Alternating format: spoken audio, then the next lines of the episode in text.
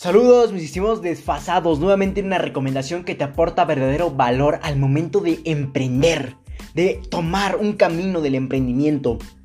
Y todo esto surge porque tenemos una idea que queremos plantear, emprender y obtener resultados.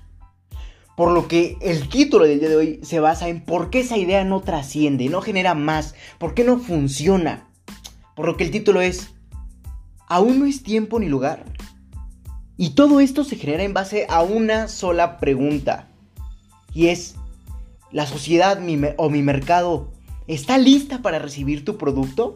O mi producto en este caso. Y esta recomendación va de la mano con la recomendación, valga la redundancia, prototipo. Sin embargo, ahora profundizaremos el por qué el por qué la sociedad aún no está lista para recibir ese producto, que a nosotros puede ser la idea del millón, pero en ese momento o en ese lugar, para, la, para el mercado la sociedad es la idea del centavo, o sea, no vas a generar nada. Por lo que las posibles formas por la que tu producto no está a tiempo para ser aceptado, ya sea nuevamente en tiempo o lugar, en el trato social son, recuerda, estas recomendaciones te aportan una idea para que tú la apliques en tu emprendimiento. Y de ahí puedas tener una serie de procesos que te eviten tener eh, fallas en tu emprendimiento nuevamente. Por lo que comencemos. Y es la recomendación o el porqué número uno. Y es la sociedad no tiene cultura o necesidad de adaptación que permita requerir de tu producto. Y esto como lo indica el título o subtítulo, es base que aún no existe la presencia social empresarial o la presión social que genere la explosión de la necesidad de la adaptación. Ya, o sea, la sociedad no, no requiere adaptarse a tu producto, con lo que tienen están satisfechos. Por lo que aún no es obviamente factible. Todavía no, no, no va a funcionar eso. Y es mejor esperar a la necesidad de que tu producto genere una necesidad, perdón, vaga la redundancia, a que estar propagando todo un movimiento para que tu producto o servicio empiece a pegar o, empiece a, adaptarse a la sociedad. Ya que esto último generará una pérdida total de tiempo, esfuerzo, talento y dinero. Como lo abreviamos en, este, en esta organización, TED y D.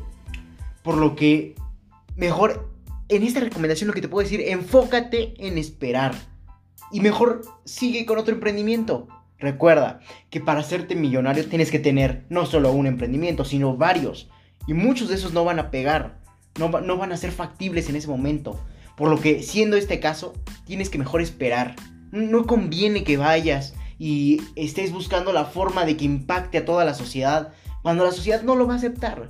O sea, seamos sinceros, nadie quiere cambiar si tiene algo que ya le es útil. Entonces mejor espérate que eh, lo que ahora es útil en determinado tiempo se vuelva inútil. Y ahí es donde tú entras, penetras y rompes estadísticas, rompes datos, generas riqueza. Y ahí se hace a la acumulación de todo ese esfuerzo que conllevó antes. Sin embargo, es mejor esperar. Y pasamos con la recomendación número 2. Y es, ¿te estás poniendo a las pedradas con alguien más grande? Esta frase mexicana, ¿no? Que nos decían al menos nuestros abuelos. Y es, ¿te estás poniendo a las pedradas con alguien más grande? No sé si esté bien la frase, pero bueno, a mí me la repetían mucho. Y eso se fundamenta en que no es que no sea momento, sino es que más bien no es el lugar. O el mercado está opacado por un producto o servicio que ya lo tiene una empresa muchísimo más grande o gigante. Y la ubicación de tu mercado obviamente no ayuda, ya que es donde probablemente esa empresa enorme tenga su potencia a su máximo nivel. No sé si me entiendas, o sea, ahí es donde esté más implantada esa empresa y por ende genere más resultados. Y al momento de estar más implantada es porque tiene repercusiones en cada individuo del estrato social. Por lo que va a ser muy difícil que, que comiences a, a generar un cambio desde lo más alto de esa empresa. O sea, no tienes que ponerte a las pedradas, como dice la frase, con alguien más grande. Mejor ve subiendo escalones. Ahorita vamos a ver eso. Y, y eso va a generar que, que tu producto o servicio no funcione. Pero vamos a ver cómo puede funcionar. Ya que hay una gran probabilidad de que esas empresas macro te vayan a opacar desde antes, desde tu idea anterior, hacia tu idea ya empleada. Y nuevamente, como tú como pequeño emprendedor te preguntarás, Leonardo, ¿qué tengo que hacer? Para empezar, si ya tienes una idea que ya está abarcada por alguien más, innovar, diferenciarte. Pero si dices, ahora ya, ya innové, ya me diferencié, ¿qué hago? Me sigue afectando esa macroempresa. Bueno, mi respuesta es, destruye las grandes empresas desde sus cimientos, ofreciendo tu producto o servicio en pequeños mercados o nichos de mercado y después ve escalando, subiendo escalones. Y esto va a generar qué? Que al momento de que tú vayas penetrando los pequeños mercaditos, algún día los unas, tengas la fuerza para unirlos y ahora sí decir, ya estoy aquí, a la, a la macroempresa decir, ya llegué y vengo por ti. O sea, y ni se lo va a esperar que es mejor. Porque va, va a decir, ah, hay, hay un establecimiento pequeñito, no me hace nada, te va a pasar en alto. Y al momento de que tú vayas penetrando con esos pequeños, no sé, establecimientos o nichos de mercado, vayas generando mayor cambio social, que vayan viendo otra alternativa, que seas tú la alternativa. Entonces, al momento de ya tener todo ese, esos pequeños nichos, los unes y le dices a la, macroempresa, ya llegué y vengo por ti. Y ni siquiera lo va, ni siquiera vas a saber de dónde vino eh, el golpe que le vas a impactar eh, en el mercado.